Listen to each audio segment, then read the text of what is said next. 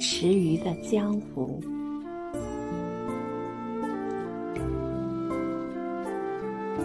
西子谦，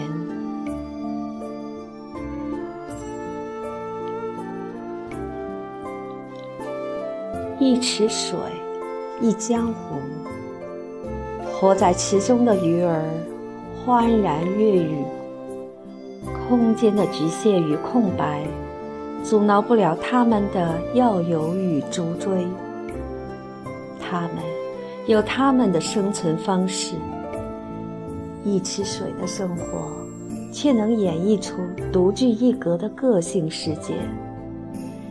闲时，我十分喜欢坐到一旁，观赏书房口里的鱼池，把砖墙朽木做成残垣断壁，再把热带雨林的丛草乱木结为一体，既沧桑又极富自然。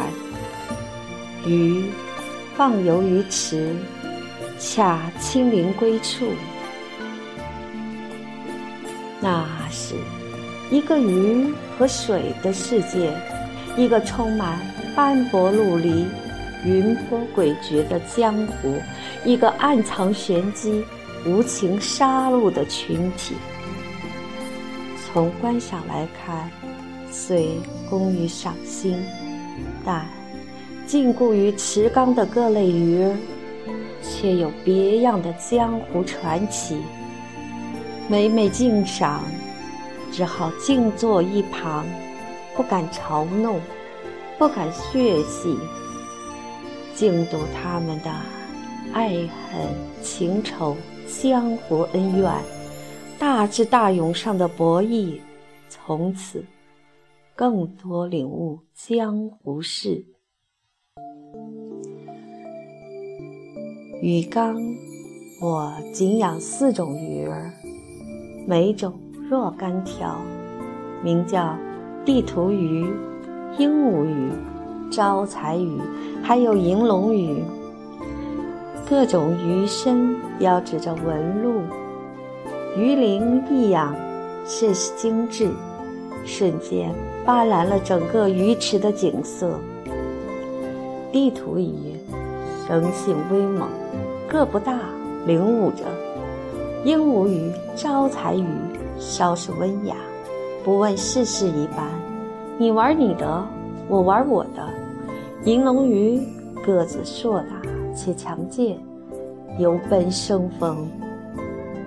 最初各自游玩，看似各不相干，不相往来。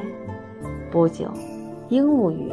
招财鱼自结一体，似乎是打得火热；而地图仪稍有个性，自成群体，谁都不屑往来。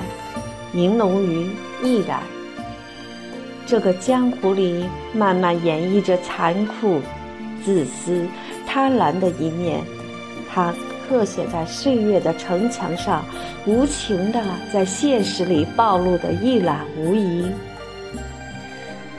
无法采取什么方式来生存，总是先吃饱穿暖，这是最基本的生存需求。其次，有个自己栖身地，交三级志趣相近知己，共行走这个江湖。平时里，我隔三差五会喂鱼食。鱼食都在一定时间投放，有食物的日子里，鱼儿们倒都自得安然，和谐共处。有一阵子，我忘了喂食。某一天，鱼儿饿了觅食，说白了，就是开始为觅活争斗相残。地图鱼先发攻势，欲吃了招财鱼。招财鱼怎能屈服？逢战必应，逢攻必攻。几经轮回，双方不败也不伤。在刻意追逐利益面前，总会树敌。利益有多大，敌手就有多大。地图鱼知道旗鼓相当，先按之不动，蓄势待发。一转头开始对鹦鹉鱼攻击。鹦鹉鱼几次应对都伤痕累累，每每都是从招财鱼那里搬来救兵，方能保得一时安宁。官场恃强凌弱，总会强者来抗衡。银龙鱼倒是悠哉，不惹谁，也没有谁敢来惹他。他独处观战，隔岸观火，不闻不问。有些从表面上来，不问世事，不沾尘嚣，实际上暗藏玄机，欲坐收渔翁之利。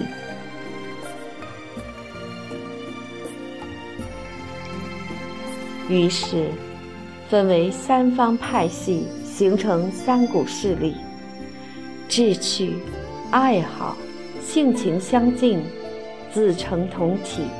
同仇敌忾。随后，招财鱼引鹦鹉鱼同盟，地图鱼、迎龙鱼各自为政。最开始，地图鱼先先风波，很明显，不动不攻，性命难保；不吃不食，更是要命。鹦鹉鱼。一直就是他的虎视眈眈的食物，招财鱼则是他的对手，难以较量高低。而银龙鱼体积庞大，它从不敢招惹。这是一场生与死的较量，在无声中慢慢进行着，关乎生命，关乎权力，关乎地位，都是致命的需要。缺少了就性命难保。几种类鱼各自为营，各取所需。任何的生物总有自己的需求，表现与不表现，说与不说，其实都藏匿着，也都明白自己想要些什么。地图鱼一直以鹦鹉鱼周旋不休，三番五次招财鱼都率先相助，久了，倦了，每次都帮。你鹦鹉鱼从不强大自己，久而久之，开始着睁着眼闭着眼，不想再去理会。最终，鹦鹉鱼还是慢慢的给地图鱼吃了。谁都需要同盟，帮太久会厌倦，也慢慢失去同盟应战的宣誓。在生死面前，谁都不是谁的靠山，谁都不是非得用生命去为谁排忧解难。经过几次猛烈的攻击，鹦鹉鱼丢弃弃甲，溃不成军，一个个给地图鱼成了盘中餐。即使就是同类，为了生存，不惜背着罪名，也要保证食物的供给。如果不攻，那是自陷。当群体的利益受到威胁，生命也就危在旦夕。不惜代价也保全生命，虏获生命的物资，这就是变成更强大富有的手段。地图鱼。本性上的贪欲，不择手段，于江湖里皆知。鹦鹉鱼于这个鱼池里慢慢被消灭吞没，从此这个江湖不再有踪影，落下懦弱无能的骂名。强大与弱小的较量，往往强者得势。江湖太小，总是有纷争夺取。不是谁去招惹谁，不想招惹，也会有其他伤及。不强大，迟早会抗拒不了残酷的吞没。鹦鹉鱼太享受安逸，所制成悲惨下场吧。到了某天，也许是地图仪，一只一长露露，矛头就直指招财鱼，几番对峙。几回激战，可就是难以啃下早已虎视眈眈的对手。毕竟双方势力平分秋色，不分上下。贪婪无度会成疯狂，就是不知道是在挑战自己贪婪的手段，还是在挑衅江湖的平静。倘若两者都不是，那么应该是生命将近岌岌可危时的扭曲。原因也就是那群势力在成为他安全的一种震慑。所以，先下手为强，否则惶恐不安，浑身不自在。隔几日，我出差几天回来，我匆忙到鱼池去看个究竟，乍为一惊，正见银龙鱼在津津有味咀嚼着地图鱼的躯体，无一幸存。有时忘了别人强大的存在，以至于无法无天，肆意妄为。我想，或者是地图鱼的作恶多端，然成自虐吧。最终逃不过报应，避不开强大的来袭，不堪一击，源于从不自知、不自治、不自律。